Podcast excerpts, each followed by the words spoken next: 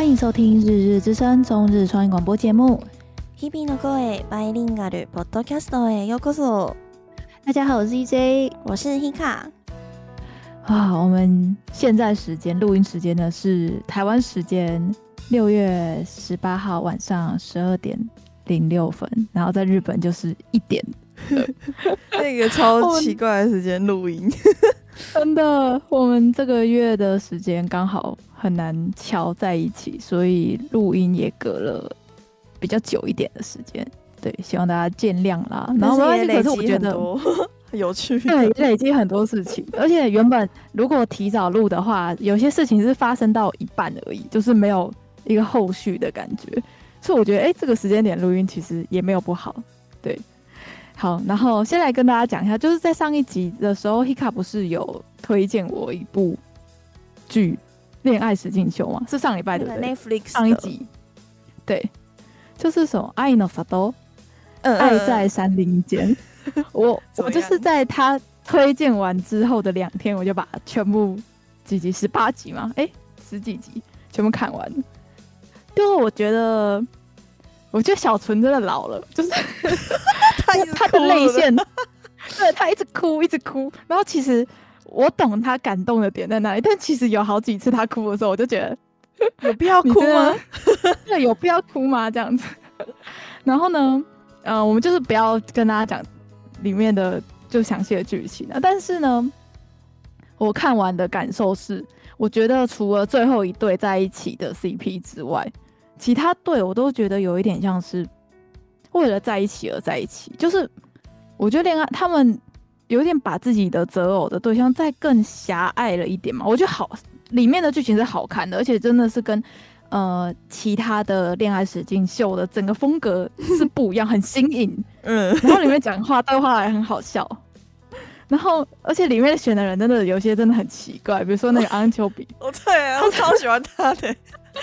他 从头到尾都在装坑位，这个节目不能没有他哎、欸！就 而且他最后节目组原本以为节目组会不会就是一直要欺负他，结果没有哎、欸，他其实最后还是有帮安丘比平反，我觉得这一点还不错。对，所以我真的也是蛮推荐大家去看这一部史俊秀的，而且就是很你可以不用带脑袋看，就是很轻松，你就可以一集接一集，一集接一集，然后。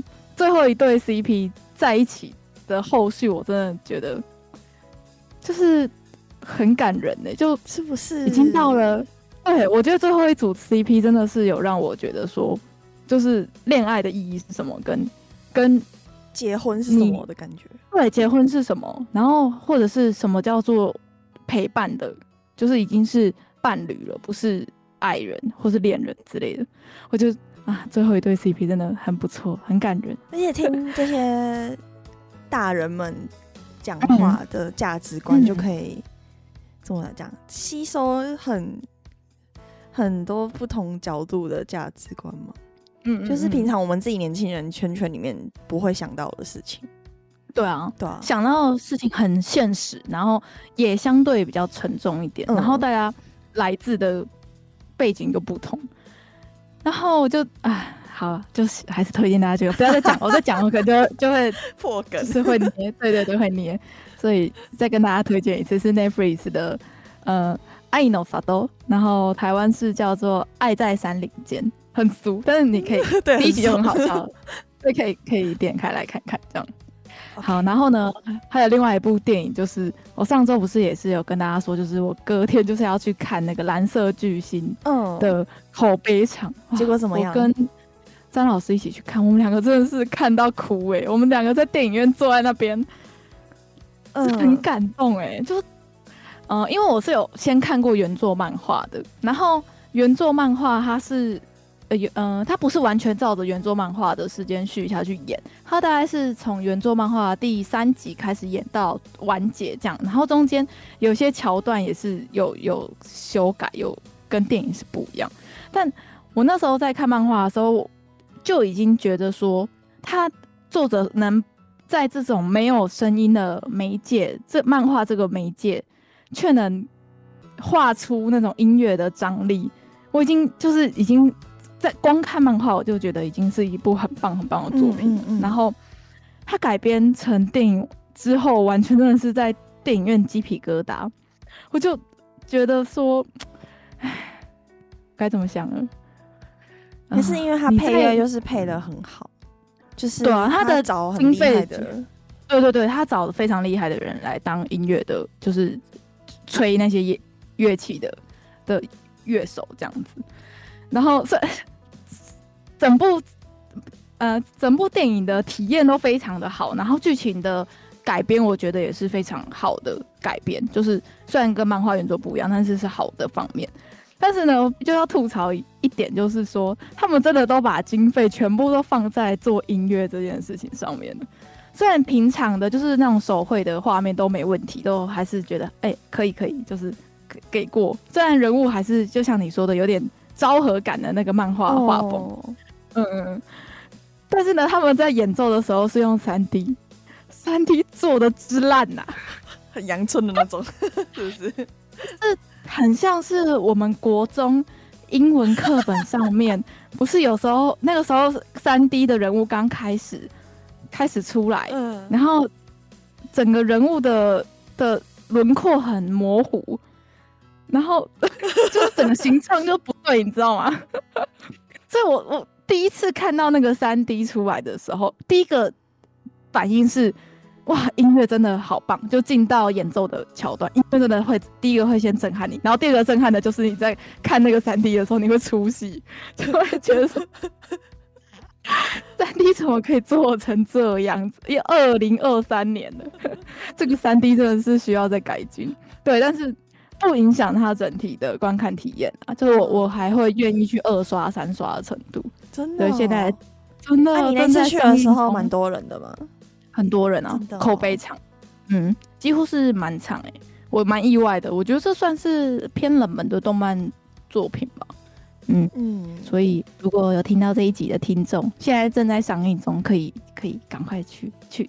我觉得就算呃，就像是你买一张电影票的钱，但是你可以去听两个小时的爵士乐的感觉哦，你也很值得。然后我看完之后，就是我们不是有个朋友。呃，叫李马，在日本当工程师嘛。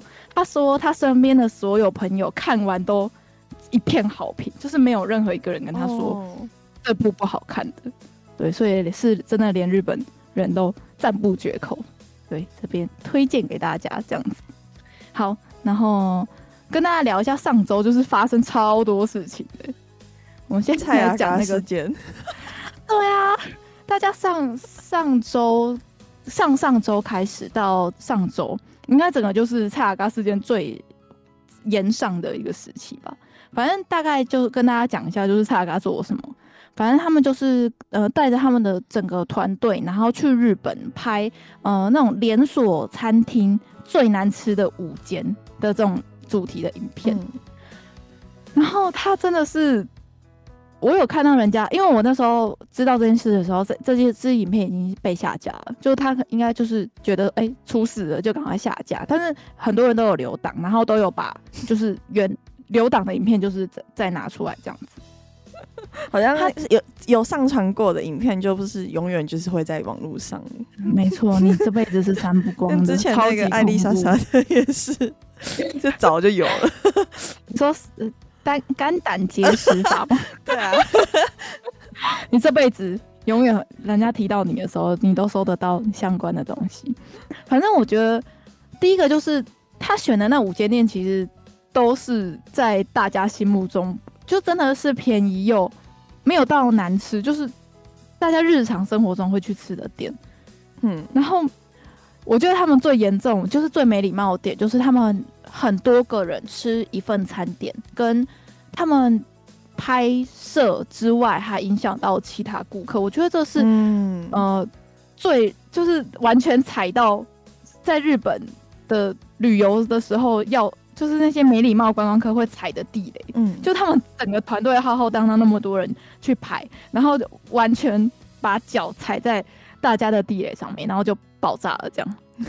嗯，可是我其实平常就不会去看他的影，就是怎么讲，不是他的客群嘛，就是他，我也不是他的客群，对，嗯，所以，可是我看好像是不是有很蛮多人说他平常就是表达方式就是这么的直白，他就是比较夸张类型的，对，比较夸浮夸的表表现方式。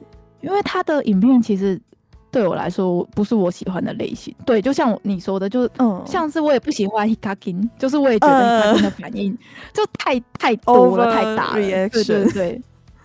所以就是他的影片本来就不是我会看，但我就会觉得说，哎，台湾人真的是太喜欢日本了，所以 这件事情一出来，oh. 真的是大家都会觉得很生气，又觉得很丢脸，因为他真的流量，算我们不会看，但他流量真的很大。哦，oh. 他不是两两百万订阅吗？超夸张的。啊、嗯，他不是有五个频道吗？没事啊，像那个阿 Hikakin 也超多频道的、啊。可是这一件事情就是有烧到日本，嗯、所以后来我们才会把这个也选进来。他真的是是在那种全国的电视台的新闻时段哦。我们接到的图是有一个，就是八点多，就是那种大家最常看电视的，人家不是就说月九嘛？然后其实八点到十一点这一段时间其实是日本的收视高峰。他在这种。全国性的新闻，然后又是收视高峰的这一件事情都被报到日本的新闻上面了，我就觉得 天哪，很丢，可恶！对，就我觉得一定会有日本人会觉得说，怎么那么没礼貌？就是对于 YouTube 或是甚至对于台湾人的的印象会变不好，所以大家才那么生气。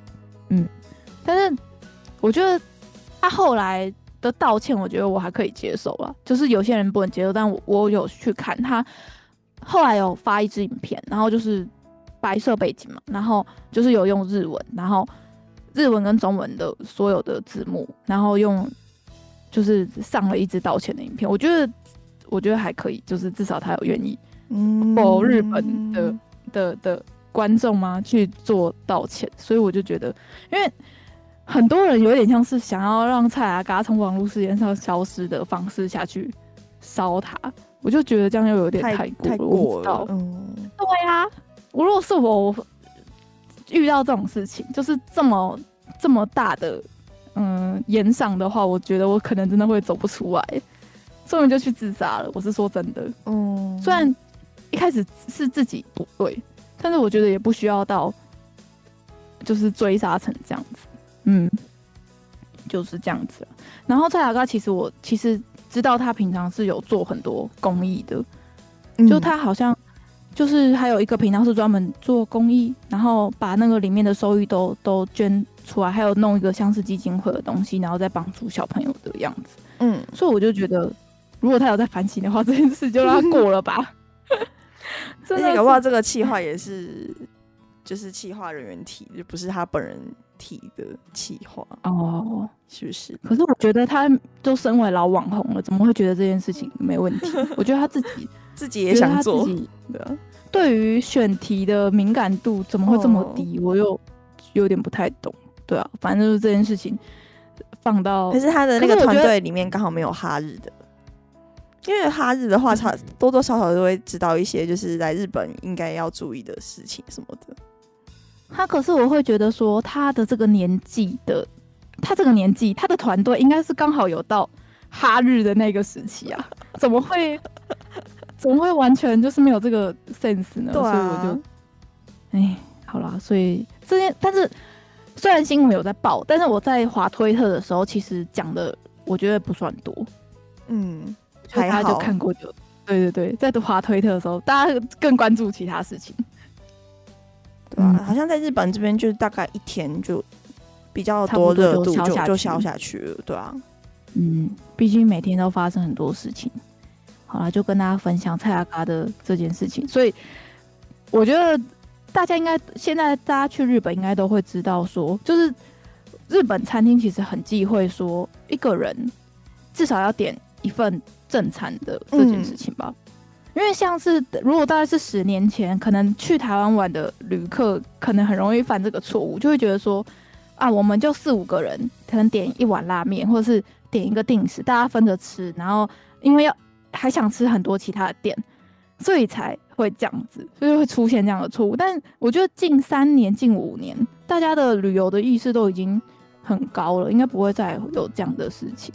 然后，而且他还有一点就是。他在拍摄的时候拍到路人没有给人家打马赛克。哦，这个我觉得这在日行，对啊、嗯，这个在日本很严重、欸。就是如果大家有去日本玩，然后有拍 IG 或是拍什么的，有拍到其他的路人的话，还是帮别人就是打个码，就是也是礼貌的一部分。就是你也不会想到你自己在吃面很丑的时候被人家侧录，然后发到网络上。嗯，对啊，我就觉得就是将心比心，要当个优质的台湾旅客。哎、欸，我今天去，嗯、我今天去那个台场逛街，嗯、超他妈超多台湾人的 约会。我觉得整个就是大概三十趴是台湾人，真的假的？啊？真的超多，就是刚听人讲话就知道，哦，又是台湾人，同乡的。你去那边有看到钢弹吗？没有了，真的没有，了哦，收掉了，收掉了。哦、对，哇，我很想看的书，可是我我其实我我，我对那个但没有兴趣。好，我最近越来越有兴趣了。嗯嗯，最近我开始复习那个钢弹零几年的的作品，跟张老师一起看。是因为水星魔女吗？对，是因为水星的魔女才促使我有那个兴趣，再回去追，就是。呃，张老师就跟我推荐说，把 Double O 很好看，所以我就从 Double O 开始，现在已经追到第二集。我去日本一定要买回来煮。对，天哪，我已经变粉丝了耶！我变肥仔，就是标准的那种仔仔，已经往那个机体很好看，这一只机体很美的这种想法开始过去了。这个就是破财的第一步。你买你喜欢一部作品，恭喜，恭喜 你就会开始买它这部作品出的机体。就是这一部作品出的机体，可能就是有第一季的形态跟第二季的形态，或者是就是，哎，好啦，就是跟大家分享，就是我最近迷上看 Double O 这样，现在还在看。嗯，好，那下一个消息应该就是这应该算是娱乐新闻最重磅的消息吧。就是广末凉子他出轨，然后被人家拍到的新闻，哇，整个爆炸哎！文春真的很厉害，哎、欸，文春拿到的是，他是拿到第一手消息，他是直接，你有看到我？对，我有看到他他那篇文第一手消息的文章，他是直接堵到人，然后马上直接访问，就是堵到人马上访问的那个记录全部 po 上来，这样。而且你有看到他，就是还有拿到他们从他广末凉子本人在饭店写的卡片吗？啊，还有这一个，有证据，有证据，就是他这卡片就是写的很很很很露骨，他还写说什么什么，我是第一次这么喜欢上一个人吗？就是こんな风に人を好きになったのは初めて，就他这一句是他就写出来的，你知道吗？就是还有拿到什么很私密的交换日记什么的。 就是文春是真的有拿到实质的证据之后，才把这件事爆出来。所以文春他是分两炮下去写，那我只有看到第一炮而已。他就是第一炮，就是写说他跟那个谁有不伦，就是那个嗯，米其林一星的那个厨师有不伦，然后周作对，然后一开始呢，他没有放任何证据，就是只有说，就是有拍到他们就是就是。吃饭就是不是那种，就只有只有约会，然后跟广末就是穿一个就是露腿的裙子，还有他在店里面笑着对着那个外遇对象的照片而已。但其实如果只有这一些证据的话，你可以说就是我们就是朋友，然后去他店里吃饭，或者是一起约去，就是约去出去逛街什么，你都可以熬。嗯，前面第一炮的时候都可以熬，所以一一开始。一开始广末跟就是这个厨师是没有承认，完全就是一开始不承认的，是后来证据就是把他的证据发出来之后，他才发那个声明，就是说他就是真的有这件事情，然后跟大家道歉这样子。嗯，然后呢，这件事情爆出来之后，我觉得大家最关注的应该是就是那个鸟羽周作。他不是被称为 gay 界的桥本环奈吗？我一直不太懂这个 这个比喻是什么意思。就是你在很多报道的的上面都会看到这个词，然后我也是看不懂啊，我就想说什么意思？怎么叫做 gay 界的桥本环奈？然后我就开始查，然后我就看到有一个就是那种有点乐色新闻网，然后他就有整理说为什么他会被称为 gay 界的桥本环奈呢？然后他整理了五个点，这样子，好，我念给大家听。就是说，鸟羽周作他的外貌，他的外形就是短发加胡须、圆脸的这个外貌的组合，刚好都是男同志会很喜欢的类型。然后第二点呢，就是他的身材，就是有一点肉，然后壮壮的，然后在台湾会被称为熊族的这个身材，在 gay 里面也超级受欢迎。你有听过熊族吗？我是听那个百灵果 访问那个谁、啊，不是 那个贾培德，嗯嗯嗯嗯，贾培德他就喜欢，对，他也喜欢熊，所以反正熊族就是比较有肉，然后呃身材比较壮硕一点的，然后如果是身上有体毛的，就会被叫做多毛熊，就是这是一个，这是一个一个外形的种类，然后我还有问我朋友。就是是 gay 的朋友，男生就说除了熊之外还有什么？他就说哦，如果比熊再胖就是猪，就是会说他，这这不是骂他太胖，就是也是有人喜欢比较猪的这种类型。嗯，然后他就说啊，如果有些有些人不喜欢这种，有些人喜欢猴，就会就是说太瘦的，有些人就喜欢猴型的这样子。所以好像是 gay 的一个术语的样子，就这这个情报来源是来自我同事 gay 的朋友，所以嗯、呃，就是可可信度我也是问号，但是他既然是圈内人，应该可以相信。嗯，好、哦，学到了。嗯、好，然后第三点呢，他就是说鸟羽周说他穿搭都很有品味，然后很时尚。然后关于这一点呢，我真的觉得还不错诶。就是，第一个，我觉得他在外貌的保持上，就是你看他胡子跟眉毛其实都是有修过、有整理过的，就不是。我觉得台湾男生很很少男生会愿意主动去修眉毛诶。我觉得光修眉毛这件事情，你整个人的那个清洁感嘛，嗯，就给人家的感觉就不一样。然后，所以他这是他受欢迎的第三点，就是他。就是把自己的整理的很干净，然后穿搭又很有品味，又很时尚。然后第四点呢，就是说他有狂热的粉丝，就是好像有一群他的他的铁粉，就是包围在他身边这样子。嗯。然后第五点呢，就是因为他是米其林一星的主厨嘛，嗯，所以他嗯、呃，第一个工作能力很好，然后第二个是他的餐厅也很难预约，然后想要。有钱你想见他也很难见，然后就是这样子的条件很有魅力，所以被称为说是 gay 界的桥本环奈。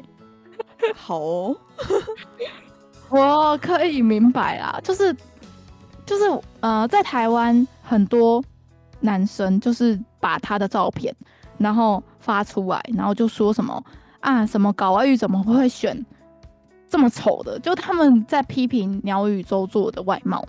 可是我就觉得说，嗯、可是我就觉得说，他哪有算丑啊？而且他也是，啊、就是有好好整理自己。然后我懂，就是这种类型男生的魅力。第一个工作能力好，然后第二个愿意整理自己，有一个干净好看的外貌。然后就是又是主厨，我觉得这个很很吸引人 就我完全完全不会就是这样子。我跟你讲，这种他的类型我是我可以的，是 OK 的，对，是 OK 的，OK 的。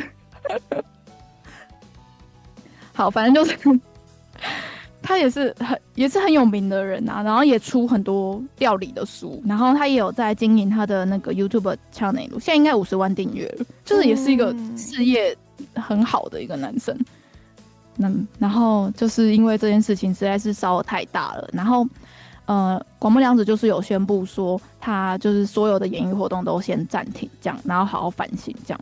然后我还有看到另外一个像是八卦媒体的报道，就是写说，好像她现在跟她的老公已经开始走离婚的程序，然后好像要跟这个鸟宇宙做再婚的事情已经在进行。她是不是已经结第二次婚了？还是第几次？嗯，如果第二次，你说广末凉子吗？对啊。他第一次就是那个啊，他很年轻的时候，二十岁的时候吧，奉子成婚那一次，跟一个模特，然后后来就没几年就就离婚了。然后这个是现在的老公是他的第二任，这样。然后所以他第二个跟第三个小孩是跟第二任老公生的，这样。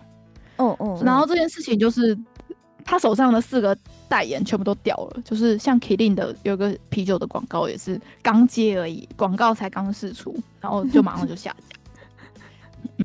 好。反正这件事就是闹得沸沸扬扬的，我还特别去买广末凉子的书，我从来不知道你有在哈他的耶，我没有哈他啊，我只是，嗯、呃，该怎么讲呢？他就是在我开始认识日本嘛，就是知道我喜欢日本动画，嗯、我喜欢日本的事情之后，他就一直出现在我的人生里面，他就是有点像是。一直存在在那边的一个艺人，但是我没有特别爱他，我也没有特别粉他这样。哦，我一开始对他的认识，我只知道说他是很年轻就出道，他十几岁就出道，然后我知道他是有考上早稻田大学，然后我就觉得啊，他很厉害，就是头脑又那么聪明，然后又长得那么漂亮，然后演戏又那么厉害。我一开始对他的印象就其实只有到这边而已。嗯嗯嗯，然后。其他的东西都是我后来开始开始看他的东西才知道的。然后那时候就会他有出书啊。哦，我就就之前逛成品的时候就刚好有看到。我第一次看到的时候是大概两周前嘛，我就哦，广末凉子出他的自己的散文集，我就知道这件事情。然后刚好事情爆发，我就想说好，那我就来看。因为我那时候看到他的书的书名，我就很有印象，它上面就有写说。哦就是一个 slogan，他自己写的，就是没有一件事情让我感到后悔，所以我就在想说，我想知道他这个人在想什么吗？然后为什么会做出这个选择？其实我看完这个书，我就觉得说，他其实一直都是对对自己很诚实的类型嘛，就是他爱就是爱了，然后他不爱就是不爱了，然后嗯嗯嗯，对于比如说像他这次外遇，我觉得他也。果如果选择果断离婚，我也完全不会意外的感觉。嗯，然后看到这个新闻，其实我自己内心也有在反省一件事情，就是，呃，我之前我们不是都会一直在聊到说那个外遇的声优樱井孝宏吗？那个时候我不是就是给予谴责，就是我就觉得很生气，我对于樱井孝宏这个人很失望，我就觉得说他怎么可以。背叛我的感觉吗？嗯，你有在爱，但是我锦绣红，我就在想说，可是我那时候明明就是在节目上也是对他批评，然后也觉得说他对不起他自己的家人或老婆。可是像一模一样的事情发生在广末凉子身上，我却没有觉得说我我讨厌广末凉子，或是我我觉得他需要被谴责这件事情。嗯，我完全没有哎、欸，我就在反省说，我是不是台女自助餐？就就女生都可以，男生就不行。我我这件事情，我想好几个晚上、欸。是因为你有看他的散文集之后才才这样子的感觉吗？还是没有？我一开始知道这个消息的时候，我就哦外遇，然后哦对象是谁，就这样而已。我就我完全没有对这件事有一个。呃，负面的想法嘛，或是觉得啊，他应该要被封杀之类，我完全没有这样的想法。可是那个时候樱井孝宏出事的时候，我真的觉得你怎么可以？就是就是你从 我不知道，我就觉得他他那个太太多个人了。现在这个广末凉子是只有先一个而已。可是可是他好像就是一直以来都有外遇的记录啊，广末凉子就是在。前一段对，所以他好像好像也有那个吸毒的传闻哦，真的吗？然后做出也很脱序行为的，就是那时候未婚怀孕，哎、欸，未婚生奉子成婚的时候也是啊，嗯，所以他负面新闻不是没有。我后来得出的结论是，应该是我对樱井孝宏的爱比较多哦，然后。樱井孝宏是我从我看第一部 BL 作品开始，他就是里面的主要配音员。Oh. 我从那个时候就开始认识他，然后一路到现在，我就一直觉得，我擅自的觉得他是应该是一个爱老婆的形象，这是我擅自帮他加的一个一个印象。嗯嗯嗯，对我我自己擅自认为他就是一个好的男生，所以我才会相对于那么失望吧。比如像广木凉子，就像我刚才说，我不是粉丝，我也没有就是觉得他应该要贞洁无瑕什么的，所以我觉得他发生这件事情之后，完全没有失望的感觉 啊。所以就是可能就是就是离太远的人了，就是他怎么样都没，没有爱。对啊，对啊。然后就是广木凉子这件事情出来之后啊，就是那个 Best Mother，你有看到那个新闻啊？啊，这个奖真的是，我觉得这个奖第一个就没有存在的意义啊。什么叫做最棒的母亲啊？反正就是日本有一个有一个会有一个颁奖嘛，就是会颁给年度觉得你是年度最棒的妈妈这样子。嗯，然后这个奖项就是有之后，就里面很多位就是曾经获奖的年度最佳妈妈都很就一直都有在出事。就比如说，它里面有和你说，我们之前有报啊。对啊，就小田麻里子，她不是就是也是外遇嘛，然后她也是，她是她也是 二零二一年，对，然后广末凉子是二零二二嘛，然后就像还有二零一四年的小仓优子，然后二零一九年的吉濑美智子这几个，其实都是马上就是出，所以人家就说 Best Father Show，就是最佳爸爸奖，嗯，然后你知道有一个怎么样？以前有一个很红的模特。模模特儿情侣，然后后来有结婚生子，然后那个男生叫做六切六，六切鲁好像有一点印象。另外一个女生叫做佩可，嗯，就是他们好可爱，就是就是会就是染金发，然后穿的很夸张的一个啊啊啊！哦，我有印象，你这样讲我就有印象，就是他们还是辣妹跟帅哥的情侣，然后那个男生是有一点点呃女性特质的那一种。嗯嗯嗯，他是喜欢女生，可是他会打扮的比较中性一点的那种。嗯嗯嗯。然后他也有得过这个奖，然后去年也是 发生一些事情，就是说什么，就是他就突然就离家出走，就不理老公，就不理老婆跟小孩。嗯，这样。然后他他也是有得过这个奖的受奖，所以人家都说这 Best Mother，这个根本就是。绑就是该怎么讲？那个叫什么《死亡笔记本》吗？有什么梗图是死神敲门的那个图吗？你有看过吗？就是有张梗图就是在讲的，很好笑。可是我觉得这个讲真的是没什么意义耶。什么叫做最好的妈妈？到底是用什么最好？用什么品？对，用什么去选的？什么叫做最好？就是我觉得你爱你的小孩没有一个标准啊，就是没有，啊、它不是一个可以量化的东西，所以还。好了，就是这个奖真的是 很讽刺了，很讽刺。嗯，好，所以就是跟大家分享说荒木良子整个出轨的事情。然后他啊，那个标题里面很常会出现那个 W 不伦的这个词，嗯、我们以前也有讲过嘛。W 就是对，就是两边都是有结婚的关系，然后都出轨，所以就是双出轨的意思。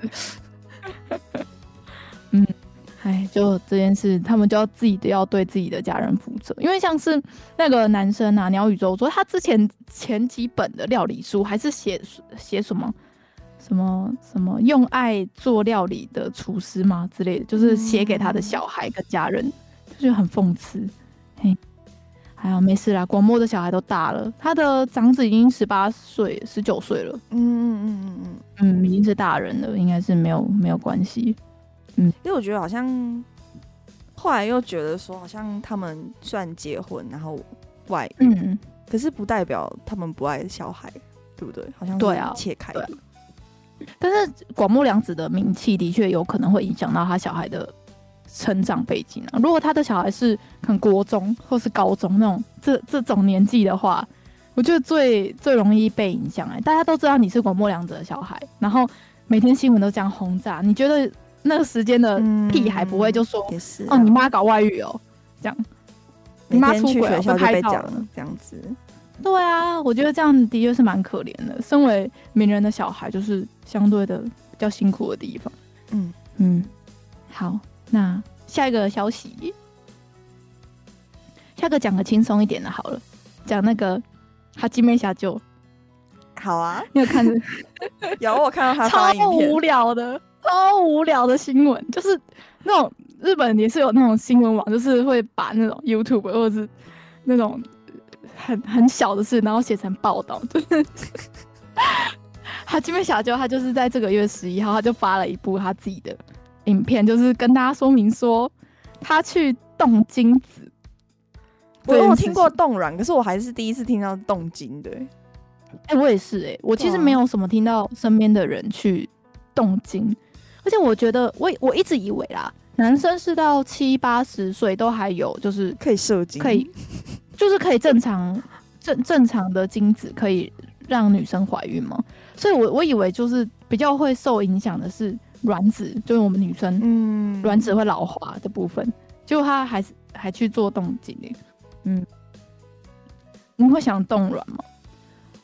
嗯，可能如果到三十、三十二、三十三那边的话，会想，真的假的啊？对啊，因为可能因为到三快四十的话，就已经很很难怀孕了，对不对？嗯。可是如果到那个生小孩好像也很危险，对啊。然后到那个年纪，如果是真的还想要的话，嗯，但是身体没办法的话，是不是？真的没办法，很贵，啊，好像是要几十万甚至到百万的价格，好像是一个超级贵的价钱的。嗯、所以哈基米霞就他其实他有说啊，他就是想要，他觉得他觉得他未来会有想要生小孩，但是不是现在。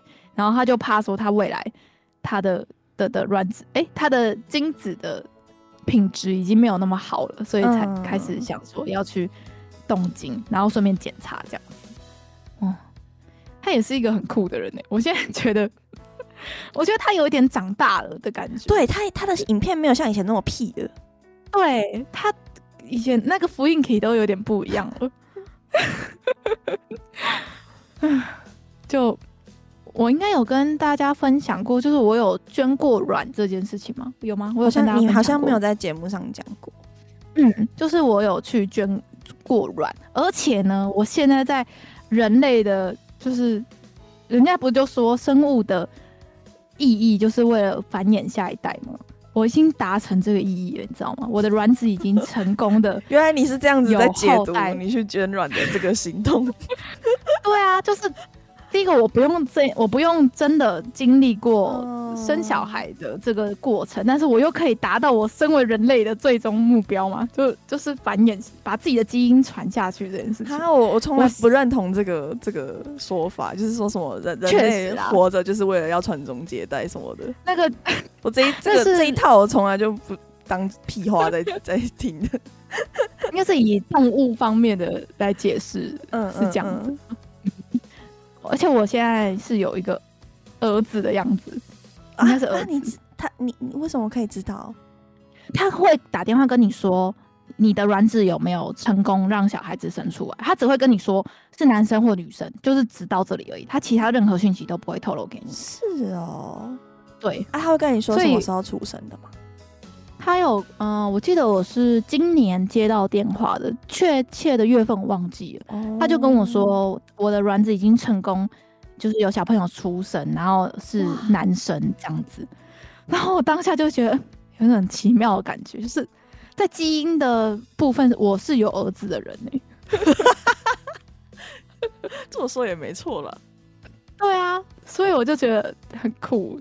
然后因为我跟张老师是有真的是计划是没有要生小孩的，嗯，是真的认真的计划，甚至就是我们登记结婚之后，我们是会去可他可能会去结扎的这种认真的程度，不是不是只是说哦我不想养小孩，而是我们认真的思考过，我们有没有办法养小孩，跟如果我们想想要怎么样的生活品质，那我们适不适合拥有小孩这样子，我们是认真的去讨论过这件事情。所以我就觉得啊，捐卵这件事，就是该怎么讲呢？对我来说，算是一个有意义的行为。就除了拿到钱之外，嗯，嗯，好，就是跟大家，好有点赤裸嘛，蛮赤裸的，真的吗？如果你身边有，就是。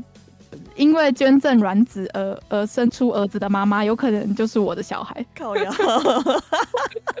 可是确切的日期不知道啊。那么好几万个小孩，好几百万个小孩，就是受就接受的那个人是谁，根本就是嗯隐秘的。情报的，不会不会给那个捐赠人知道的，你这辈子都不知道，他们也不知道你是谁，你也不知道他们是谁。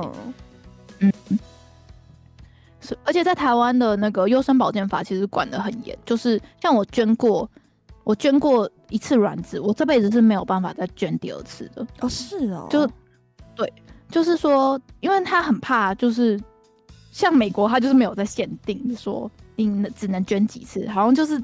可以捐个五次六次，这也是一个很很多的数字，所以有人是为了钱，所以一捐再捐，然后导致他有他基因的后代很多，然后他的基因的后代就不知道彼此是血亲的关系下面，嗯，然后想要结婚才发现。对，我觉得台湾在这件事情上管的真的特别的严。你还记得我们以前介介绍过有一个国中男老师去捐精的新闻吗？嗯然后那时候不是说捐精的方法就是直接打炮吗？然后我最近看到他那个是被抓起来吧？不是不是，对啊，我们那时候。然后我最近看到有一个网络的节目在讨论这件事情合不合理？嗯、不合理啊！我想说，哎，怎么过那么久才在讨论？这这用不用想吧？这不用讨论吧？就是不合理的这件事情啊。怎么会觉得可以直接这样子？这就就不对了，而且还要提议的接触，我觉得这有点太太亲密了。而且不用先检查一下他的就是所有捐出来的东西有没有健康，有没有带一些奇怪的东西。然后因为像是卵子，呃，那时候我记得我捐卵，它是呃会淘汰掉不健康的卵子，然后把健康的卵子冻起来。然后我这一批卵子好几颗，就只能给这个妈妈用。就是假，因为像是我不是成功有一个男生的宝宝出生嘛，嗯，那如果这个妈妈她想要生二胎或是三胎，她是可以再用我的这个卵子，哦，就是我这一批的卵子下去用，但是我这个卵子只能否这个家庭，妈妈这个妈妈，哦，对对，是这样子下去管的。你怎么可以？可是打炮的 就，太奇怪了，奇怪了。真的哎，而且就算连美国合法的代理孕母，她也不是用打炮的啊，她也是用精子植入的方式啊，而且精子跟卵子都是不同人的呢，很奇怪哎。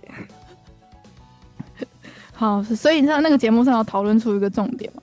好像也没有，他还是有请一些经验者，还有一些请专家，这种认真的没问题吗？讨论。那个那个他们的那个。主管机关不会觉得说，哎、欸，这些人都下下节目之后都给来谈谈哦，都会觉得有问题这样子。嗯，好，就是跟大家分享哈基妹小姐去捐、嗯、去冻精的这件事情，还第一次听说的冻精，很少用到这个词，对不对？嗯。嗯，好啦，那下一个消息，好，那下个来跟大家分享那个上个月。在滑推特的时候，有一篇推文，就是有引起大家的的热烈讨论。就是有一个网友呢，他就是买了一家叫做未知数的冷冻煎饺，嗯，然后他在家里就是照着那个外面的包装的指示，上面包装就是写说，你不用水，也不用油，你就只要把它放到平底锅里面，然后中火开五分钟，你的煎饺就可以煎好。它上面的就是给的承诺是这样子，好，然后就照着，他就照着上面的做法下去做，结果超级大粘锅，它整个一半的饺子皮全部都是粘在那个锅子上面，铲不下来。然后他就发了一个推特，就说明明就说不用油的，明明就这样写了，你这个骗子。然后就就这件事情，然后结果呢，那个饺子的厂商未知数冷冻食品公司呢，就看到他这个。贴文，哦，就马上下去回说，呃，我突然我突然联络你，很抱歉，但是就是因为我看到了你使用我们家的饺子，然后就出现了这件这样子煎焦焦的情况，然后呢，他就跟那个推主要了他的这个煎饺子的锅子，就说你可以把这个锅子寄回我们未知数公司吗？就是他们想要研究这个锅子，说为什么。明明我们测经过测试，我们明明实验过的不会粘锅的，为什么你你使用起来会得到这样的体验？然后一个月之前就是这个推文，就大家就觉得哇，未知数就是了不起负责，就是你真的这个产品失败，他愿意就是跟你要回来，然后研究什么的。好，那这件事情就是过了一个月之后，就在前几天，他们就发了一个推特，就未知数他们自己有发一个推特，然后就是写了一个报告，就报告说为什么为什么这个饺子会煎焦呢？怎么会失败呢？的这样的一个检讨报告，然后超级认真的，然后这件事情就是在推特上，大家都会觉得说：天呐，你真的很用心，就是你想要把你自己家的产品做好。然后他把所有的分析报告就放在推特上面，然后就写说，就是因为他们不是把锅子拿回去研究嘛，哦，就说因为你的锅子上面是有就是细微的刮痕，所以它上面的那个涂层。就不粘锅上面不是会有个涂层，然后才可以真的不粘吗？他他说你的涂层上面是已经有有刮痕了，所以才会导致你的饺子会粘锅。然后什么？他就是除了研究为什么会出现这样的原因之外，他还给出了就是你要怎么改善煎出漂亮饺子的这个方式。就说如果你的锅子的涂层已经有一点剥落了，有一点没有那么不粘了的话，你你就是要。加一点的油，然后再下去煎，然后就给出一个替代的方案，这样子就觉得哇，他们真的是很用心呢，就是他们很认真的在听消费者。可是我觉得你你你的不粘锅如果已经有刮痕，或是已经嗯变成那样子的话，你最好就丢掉了吧？对，你就应该要换一个新的锅子，啊、因为不粘锅还要加油再 煎，是要丢掉了。因为不粘锅本来就是消耗品呐、啊，就是它上面那个涂层是本来就是会用用，就是会会掉的。而且偷偷告诉大家，我很喜欢买这种，嗯、就是这种这种冷冻煎饺来煎、哦。真的吗？而且可是我是我是喜欢买那个大阪王酱啊，超好吃。支持的厂牌不一样，超好吃。它真的就是冷冻，然后你就是真的什么都不用做，嗯、就是摆摆好，然后开火，然后就等就好了。嗯它为什么会有那个啊？就是下面的那个脆脆是怎么怎么、啊？好像它就是那个皮，就是冷冻的时候，它那个连那个油水什么的都一起冷冻好了，就是在直接在饺子皮上面呢。哦，我还在想说你，因为它上面就是标榜说不用水、哦、不用油，你就直接冷冻的直接放在锅子上，它就是标榜这样很方便。然后我就在想说，那那个下面的脆脆是到底怎么出现的、啊？就是你你冷冻就是。冷冷冻的时候，你就先摆好，它是不会有水。嗯、可是你你一开火，就是然后开始在煎的时候，那个水就有一点被溢出来，溢出来，然后它就会变成一整片。哦，好聪明哦！我们觉得台湾没什么这种这这种冷冻的产品，超好吃，很脆。真的假的？嗯，我有时候中午自己煮应该中午不想，就是不想想，就是不想要想煮饭的事情的时候，我就会吃煎饺。嗯。因为看起来简单、快速又好吃，哦、而且它上面写说五分钟就可以煎好。对，而且好像也很便宜，这样十二颗好像不到三百块日币啊，好便宜哦。对啊，以日日本的物价来说，你在外面要吃一餐三百块，超便宜的。我觉得它吃起来就像是它吃起来就像是拉面店会附了煎饺的那个味道。哦，真的、哦、超好吃，果然是。人类的懒惰就是促进社会进步跟技术进步的一大关键。然后这个未知说他其实还有在说，如果你有一样的事情发生的话，就是你用我们家的冷冻水饺，然后一样出现这样的方式，他就是不问你的，就是锅子的规格，你都可以寄回去给他。这样，你说寄锅子回去给他吗？对啊，寄锅子给他们。好哦，就是他们有在招募那个，就是。希望有多一点大家的数据，嗯、然后让他们可以更加研究的好，这样。嗯，那真的很认真呢。对啊，我刚这边看有八点三万转推。你说人家转推？对啊，对啊，就是这个第一个是让人家觉得你的品牌形象很好，很好。然后第二，嗯、第二个就是你的，就是真的有在听消费者在讲什么这件事情，我觉得加分加超多的，比你去买什么广告什么的。你在推特上面好好的用心去处理一个消费者，然后给出回馈，得到的效益绝对比你在花一大堆预算去买广告什么的都还要好。啊、嗯，好，我们把那个推特链接放在下面，大家如果有兴趣的话可以点进去看。这样，嗯，好，那下一个消息呢，应该算是这一个月开始在推特上整个席卷所有迷音跟贴图。大家不知道有没有看到一个梗图，就是嗯、呃，有一种很可爱的像一个小鱼的图案，然后它的外观就是它眼睛很圆，然后它的嘴巴是一个倒三角形，黑色的 的一个鱼。好，然后它的中文名字叫做。萨卡斑甲鱼，然后也有翻作草甲鱼，然后它的日文超级难念的，我们请 Google 小姐念。我们刚刚没有人念得出来哦。萨卡斑巴斯皮斯，萨卡斑巴斯皮斯，为了重复哎，我念一次。萨卡斑巴斯皮斯，有吗？有效吗？有有有有。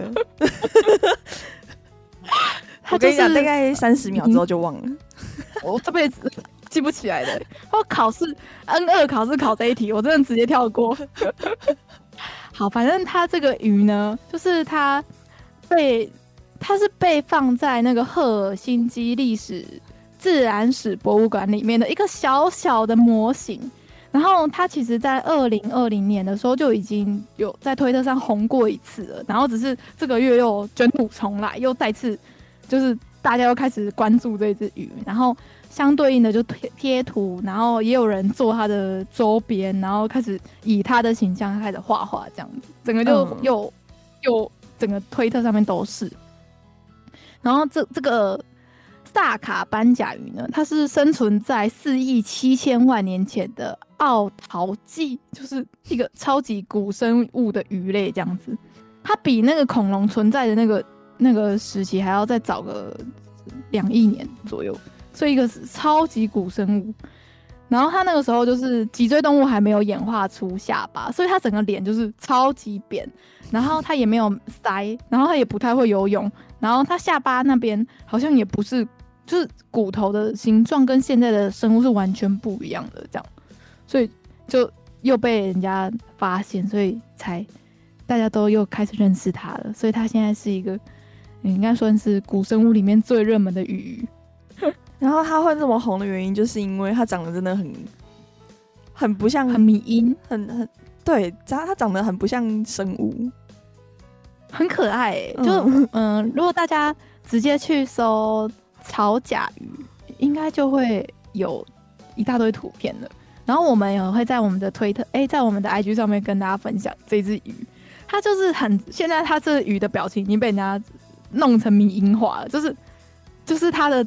分格就是左右分格，然后下面就是会配字这样子使用。我只是想跟大家分享说，在日本又红到连台湾现在也都开始在用这只鱼的图，超级可爱，很可爱。我们请我们请 Google 小姐再念一次这只鱼的名字：萨卡邦巴斯皮斯，萨卡邦巴斯皮斯，萨卡邦巴斯皮斯，萨卡邦巴斯皮斯。好，只是想跟大家。讲一下，就是我们推特就最近都被这个洗版这样子。好，那下一个消息来讲，前几天最最最大的异能新闻嘛，就是除了嗯、呃、外遇风波之外，第二大的应该就是那个山永训斗，你知道是谁吗？我不认识他，可是我知道这个新闻。他是英泰的弟弟。你知道吗？我不知道，我真的不知道，不认识。我是他，我是我知道这个艺人，我知道这个艺人，而且我也知道他以前有演过哪几部。你说英泰吗？英泰我知道，不是我我知道这个现在被抓的这个啊？你知道？我不我我知道哦。他他有什么大作吗？嗯、呃，没有大，我应该算是我关注的，我没有特别关注他，我是关注作品，然后他刚好是演、嗯、有演我里面。呃，蛮喜欢的一个角色的真人版，就是，哎、欸，我看一下那一部叫什么，中文是翻作《初恋那一天所读的故事》，然后它里面是演一个叫做八元雅治的，然后这一部作品我超级喜欢的，所以我漫画到现在都是一直有在追到最新，然后他在里面就是演一个，就是永就是永远追不女主角完完全没有把他列为恋爱对象，然后但是他还是一直苦苦的。追着女主角的，就是有点悲情的角色。然后那时候我就因为这部作品，所以才知道这个演员。然后说他这个人的名字就是英泰，他以前演员英泰，就是他他他就是表就是怎么讲现那个名字，就是演员的名字，就会只会写英泰。嗯、然后最近对，最近我在电视上看到他变成永山英泰了。他是改回来的，他好像是二零一九年之前就是一直都只用英泰这两个字当做艺名，然后在二零一九年的十二月才改回，哦、就说他、哦、对对对，他艺名要改回永山英泰这样。我觉得应该是我也不知道为什么，就是自己想要对于自己的、哦、的认同，最近就像是就像是鸡排妹不想要再被叫鸡排妹，想要叫郑家纯是一样的、啊，嗯嗯嗯，嗯，应该是差不多，对，应该是一个概念，对，所以反正他就是因为他持有大麻，然后被警方逮捕这样，然后我有看到一个消息，就是说警方其实在一月的时候就已经有抓到这个线，就抓到这个线索。然后就开始追，然后是到前几天，就六月的时候才确定，然后去搜他家，然后在他家搜到大麻这样。嗯，所以，嗯，这件事情真的是，哎，有毒品。虽然我虽然我觉得对于台湾人来说，会觉得说啊，抽大麻又没什么，出国的时候都会抽，就去泰国或者是去荷兰之类的都会都会吸。那我就觉得说。啊，就在台湾跟日本就是违法的东西啊。对啊，我你可以你可以支持大麻合法化，但是在合法化真的确定实施之前，这个东西都是管制的毒，就是毒品。嗯，那你会觉得说你你现在的工作这么注重你的形象，这么注重有没有包括绯闻，包括认可这种毒品的事情，你怎么会觉得说你可以你可以使用？你不会觉得你就。我不知道，我就觉得我看到这个有点生气。我最喜欢的 Miki 啊，谁谁有有出来分析为什么艺人 这么多人要出来吸毒。好，请说，请他的论点是什么？他的论点就是在艺人界，就是很嗯，蛮多机会可以跟蛮多人上传。嗯，哎、欸，嗯，是这样子吗？嗯，就是。性成瘾吗？蛮多人可会有这种状况，然后就是会他好像到后来就会觉得说，一般的性行为没有办法满满足他们，他们就会开始寻求一些更刺激的方式。哦，然后就会很多管道可以拿到这些毒品，毕竟认识也很多人啊，对，而且啊。我觉得之前不是人家都会说什么，就是因为艺人压力太大，所以就会想要吸毒。就是加上管道很多，然后加上自己本身压力真的很大，诱惑太多又容易取得，就容易出事啊！哎，我觉得真的是他们就是喷 出。边吸毒边做爱的快感，就是好 可以得到这个快感，所以。我我们都没试过，所以我们也很难说 是不是真的超爽的，就是爽到你愿意冒这么大的风险。你知道他手上超多剧正在准备，或者是已经正在上映的东西吗？他会牵连到的人超级多的哎、欸，我真的哎。然后那个 Mikia 先生就说，那他他觉得最好的方式就是所有的异能事务所，就是政府也要规定他们定期要帮旗下艺人做那个检检。哦，药检药检，像那个选手那样子。然后他说，哦、他觉得这样是最理想的，但是做不到的原因，就是因为一测就全部都有啊！真的假的啊？太可怕了吧？这是这么泛滥的吗？Mikia 先生是这样说的。Mikia 先生，Mikia 先生，你怎么知道这么多内幕消息？因为，因为他他是整形整整美容美容整形诊所的医生嘛，然后就蛮多艺人会去观光光顾的。确实，确实，确实是那个整形的医生好像会知道很多秘密的样子。嗯，可是他也不给你，他不会跟我们讲，因为那个是不能啊，那是他的隐私，对吧？对啊，而且那是有关于他职业道德，哎，就是你也不能随便透露别人的事情。对啊，好，反正就是这件事情呢。就是闹得非常的大，然后连英泰都出来说 “You do say night”，嗯，嗯，其应该是不会影响到英泰的自己的演艺生涯啦。对啊，大家都大人了，嗯、自己做的事情自己负责，不要那边推脱。真的，对啊、哦，我很喜欢他的长相的说，就是你说吸毒的那一位吗？他在那个初恋我读的那，就是我喜欢那部漫画里面的角色，嗯、他的那个造型真的。很很帅，对我很很喜欢，这样推荐给大家，可以大家可以去看那个原作漫画，原作漫画老师是池田秋，如果是有在看少女漫画的，应该都对于这个老师的大名是是 很非常熟悉的，嗯嗯，就是嗯。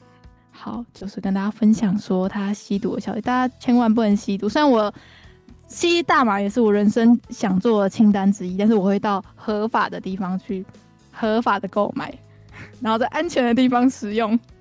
观念正确，给过，没错。然后像是因为呃，我有有一个同事，然后他之前在澳洲打工度假，嗯、然后那个时候他就说他身边其实蛮多朋友都会吸大麻的。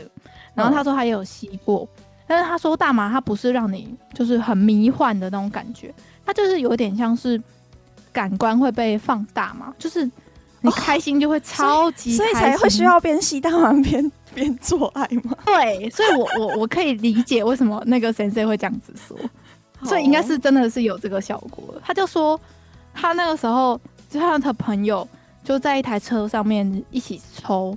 大麻，然后整个车都是那个麻大麻的味道，其实蛮臭的。但是他们在里面在在抢嘛，就是也也觉得没关系。然后他就说，他就看到一支笔从就是车子前面那个平台掉下来，嗯，就就只是把只是笔掉下来这件事情，他们车上四个人就爆笑笑五分钟，就觉得天哪，那支笔掉下来太好笑了。就是你平常不会觉得好笑的事情，但是你在扛的时候。就是 你会觉得超爆好笑，就是你会得到很多的快乐，好难想象是什么感觉哦。我们以后去荷兰玩呢，可是我还是会怕，因为其实好像也还是对身体不健康，对不对？不知道哎、欸，我是觉得如果我们只是去买，比如说他们好像会把它制成很多比较。剂量比较少，比如说大麻棒棒糖或是大麻蛋糕，oh. 就是把它加进去食品里面，它的那个那个量好像是没有直接直接烧那个烟草下去吸那么浓，所以我是想说，我就是用这种，它把它做成其他形状的这样子来感受一下，嗯嗯，嗯，对，就是这样子啊，不知道大家想不想抽？应该台湾的大家应该都对大麻不会反感呢，嗯。但是艺人就是要洁身自爱啊！好，那下一个消息呢，来跟大家分享，就是前几天是本本老师分享给我们的一个超级酷的新闻哦。我从来没有想过是会有影响的，反正他就是在写说，呃，你在喝茶或者是喝饮料的时候用的玻璃杯，那个玻璃杯的玻璃的厚度跟薄度是会影响到你里面喝茶好不好喝的的的原因呢。而且这是有论文的，是对，是科学论文，对，它是有发表在期刊上面的一个研究。嗯、我们再把那个研究的那个链接放在下面，大家如果有兴趣可以下去看。他就是在写说，如果就是玻璃比较厚的话，你喝的茶会比较甜；然后如果玻璃做的很薄的话，你喝起来那个茶就会变得比较苦。哇，我完全真的是。人类真的是很奇怪的东西耶！你之前不是说过你有看过类似的研究吗？还是报道？我就是我对玻璃杯有一一点，就是有自己个人的执着，我就觉得好像哎，真的什么东西放到玻璃杯杯里面喝就会变比较好喝，是不是？还是你选的那个玻璃杯就是玻璃比较厚的那一种？嗯，对，真的吗？我都用双层玻璃那种的。玻璃比较保冰保温的那种，对对对，双层的会保对保温保保保温跟保冰都会，而且不会有那个水珠的那一种。对，对大家不知道这样子形容脑袋有画面吗？就是有一种双层的玻璃杯，它就是嗯。好，那我以后也要要买玻璃杯，都要依照这一个论文的论点下去购，要买比较厚的玻璃的那个嘴，就是对嘴的那边是要比较厚的。你喝起来才会比较好喝。反正他们就是研究，还是就是有写了很多他们研究的方法啊，然后怎么验证啊，然后就说这个是什么什么味味觉转移吗？还是什么嗅觉转转移？我记得他有提出一个专有的名词，就是为什么你用不一样的东西却会得到不就是一样的饮料，但是不一样的容器就会得到不同的效果？这样。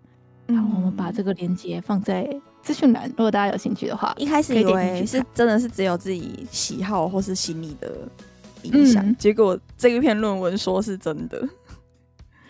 这种论文，你那时候如果是比如说是研究生好了，你就会觉得说你在好做这个对 对，做这个没有人在乎，或者是做这个不会有结果之类的。但是你做出来的这种看似很废的研究，但是真的会会带给别人一个就是 一个行为的改变呢。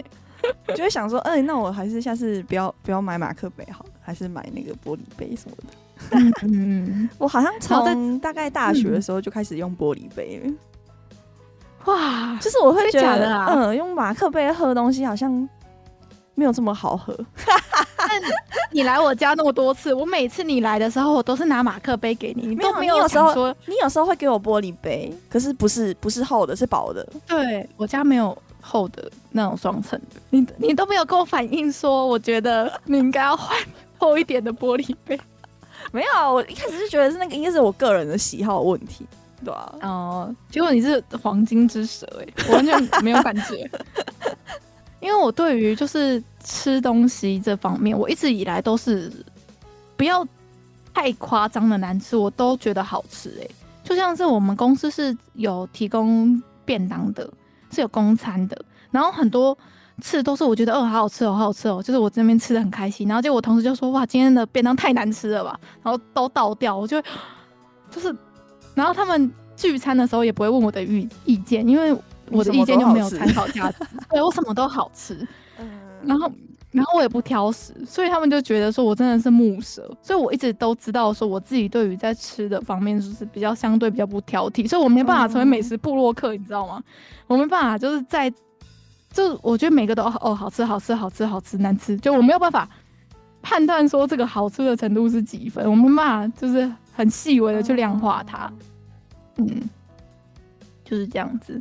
好，如果大家有兴趣的话，可以点开这个文章下去看一下，然后它有参考文献，然后有就论文的本文这样，嗯、就一起放在下面的报道。对啊，那那个论文是英文哈。嗯。没有打算要看，有没有打算要看。我们知道结果就好了。那个他们中间细微的详细跟研究的过程呢，我们这边就不探究了。好啦，你还有什么要跟大家补充的吗？嗯，差不多是这样哎、欸。对啊，最近日本就蛮寿司郎的那个，嗯，赔偿金额出来了。就是那时候不是闹得沸沸扬扬的嘛？那个寿司郎不是有个最一开始那个屁孩舔那个酱油的那个，嗯嗯，他就是就说他要寿司郎的运营就要求那个少年要赔偿六千七百万的营业损失，这样好像蛮便宜的、欸，六千股价跌就不不止这样这个价钱。而且我觉得受影响的营业额绝对是高于这个价格的，对啊。而且重点是赔的人不是少年本人，嗯、是他的父母。嗯嗯嗯，就不知道怎么办。对啊。然后那个最近那个名古屋不是也有一个女生也是，就是的赔偿也出来了嘛？然后就说也是后续的行为的人嘛？对对对，哦、也是这种后续行为。然后那个女生还说什么，她要靠援交才还得了之类的。然后这件事就在推特上面。就是大家就在都在洗，就是洗这件事情，对，所以，嗯，我觉得不管几岁，就是要对自己的行为负责，是真的，嗯，因为觉得好玩，然后还放到网络上面，真的是，我我小时候也没这样啊，怎么会这样啊？没有，对啊，没有这么无耻，嗯嗯嗯，啊，还有那个啦，就是 BBC 又发了一个重磅的影片，嗯。可是我觉得没什么人在讲了，是吗？你知道吗？不是有几个 YouTube 频道大比较大的有在讲吗？可是我觉得那都是台湾的媒体耶，我觉得日本自己这边的讨论度没有很高。Oh, 好，那这边跟大家分享，就是 BBC 他们在他们自己的 BBC Japan 的 YouTube 频道，他们又发了一个，就是也是那种很深入的调查报道，然后就是在讲说有一群在日的中国人，他就是靠着。偷拍日本女性，或者是性骚扰，甚至有到性侵的这种私密的影片，然后把它上架到他们自己的一个网页上面去贩售。然后他们的幕后团队就基本上都是在日本的中国人，嗯、然后是 BBC 的记者下去卧底哦，然后有拍到很多，就是包括这个主谋的的照片，这样子。所以就是那时候就把这件事爆出来，这样他们是不是就逃走了？对啊，因为那个 BBC 的记者到最后有一点像是，我觉得有点太心急了嘛，我也不确定。就是他去质问那个主谋，哎，他就问说这个人是不是你，或者是这是不是你做的之类，他就直接有点像戳破他，然后他隔天就直接离境了啊，他怎么可能乖乖待在日本给你抓啊？就马上就人就不见了，这样，嗯，所以我们把那个。完整的影片放在资讯栏下面，然后，呃，因为他是日，他的声音是日日文，他的配字幕也是日文，BBC，然后里面，对对对，BBC 影片，然后他那个卧底的记者是中国人，哦，然后里面也有很，哦、对，那个卧底的记者还就说，他就是他们这这个团队除了是在日本，然后甚至有在台北，然后。在他们自己中国里面也也有他们的团队的人在拍，然后他就记者就有说到一句话，就是说他们拍的那个地方是在广州的一个地铁里面，然后他就说他是广州出生的，他的那个地铁是他小时候求学的时候每天都要搭的地方，就是他看那个偷拍的景，他就知道这里是哪里，哦、所以他觉得很很震惊，怎么会有人做这件事情？然后他们也有就是。透过 Telegram 嘛，Telegram 真的是集犯罪于 犯罪于一身的一个软体。他就是在 Telegram，像上次那个韩国的 N 号房啊，不是也是吗？对啊，他在里面是可以让人家指定说要拍什么、欸，是可以是是可以点菜的，你知道吗？我真的觉得说，在外面真的很女生真的是要活活活的顺利，真的很辛苦哎、欸。因为像是我觉得，如果是我的话。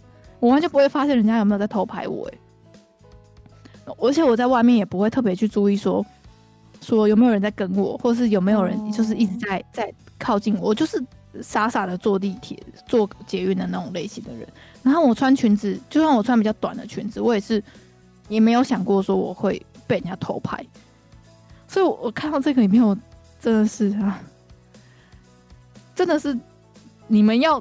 又又觉得说，就是中国人在做这些事，我就觉得有点生气。这种人是人都跑了，对啊，而且他跑回去，那那能怎么办？他就在销声匿迹呀，然后躲回中国。中国那么大，然后去个乡下什么，而且他赚那么多钱，他怎么他有的是管道可以让他逃的？所以我就看到，其实有蛮多台湾的媒体，嗯，像那个 Today 看世界，就是范琪斐他们范姐的。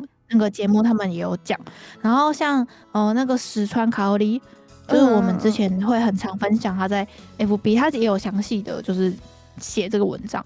但是相对的，我觉得在日本的网络的舆论吗，就是也没有特别的烧起来，就这个这个消息的新闻没有很多，然后可能就是偶尔会看到零星几篇，然后下面也只有说什么什么。什么日中国人滚回去之类的这种，嗯、不要什么要犯罪不要在日本之类的这种言论，然后也没有就超级多，我们很多人在讨论，就是台湾这边还讨论比较多。啊、我也觉得，我不知道是不是我们在接收的媒体，你现在看新闻的话，会有看到类似的报道吗？没有哎、欸，你现在人在日本都没看到，那是应该是真的没有烧起来。唉，就觉得看到这种事情就觉得很沉重。然后最近不是有很多那个 Me Too 的事件，就是又发台湾这边的，对、啊？台湾整个就是政治圈开始 一个拉一个，演艺圈也是，嗯，所以就是好，就跟大家分享说，自己有这个新闻，真的，然后让人家吃豆腐。我觉得我真的算是很幸运的人，就是我长从小到大。就我记得的经验来说，我应该是没有被人家性骚扰过。哦、但是我身边的所有朋友都是有有类似的经历，都有一两个就是有遇到，真的，哦、真的就有人就说什么在公车上遇到很奇怪的人，或者是或者是网络上，或者是其他各各种奇怪的事情。你有吗？好像我也没有，或是我已经忘记，或是我们当下根本就没发现那边性骚扰之类的。嗯，但是我们算是很幸运的人，希望可以继续幸运下去。嗯，好啦，那你还要跟大家分享什么吗？最近这两个礼拜梅雨季，日本一直下雨，对不对？对，台湾也是哎、欸，我告诉我要发疯哦，发霉。好，还好我一个礼拜只要去公司两次就好。那、啊、如果那两天日子下的雨特别大，也可以临时不去吗？好像我们公司没有很严格，就是如果早上就是人太多的话，中午去也没关系。就中午时段去搭公去搭电车的人比较少。嗯嗯，对，对对，你离开那个尖峰时段，你、们、公司真的很废耶。早上就在家上班，然后中午再移动过去。然后就是这几天不是都下雨吗？对啊。然后我们就是有一个群组，就我们自己的几个女生的群组。然后我们就是讲到说，我们现在就是没有居家办公的公司，我们是不会考虑的。真的。就体验过居家办公的美好，就是以后找工作就是要第一项条件就是一定要必须必须可以远端。没错，我现在的工作也是都远端，所以我也是好几天都没有出门的，非常的快乐。而且外面的天气再差都不关我的事。对，好啦，希望大家都可以居家办公，或者是出门的时候都刚好没有雨啦。那这礼拜就跟大家分享到这边，大家拜拜，拜拜。感谢大家的收听，我们是日之声，我是 EJ，我是 Hika，我们我们下回见喽，拜拜，拜。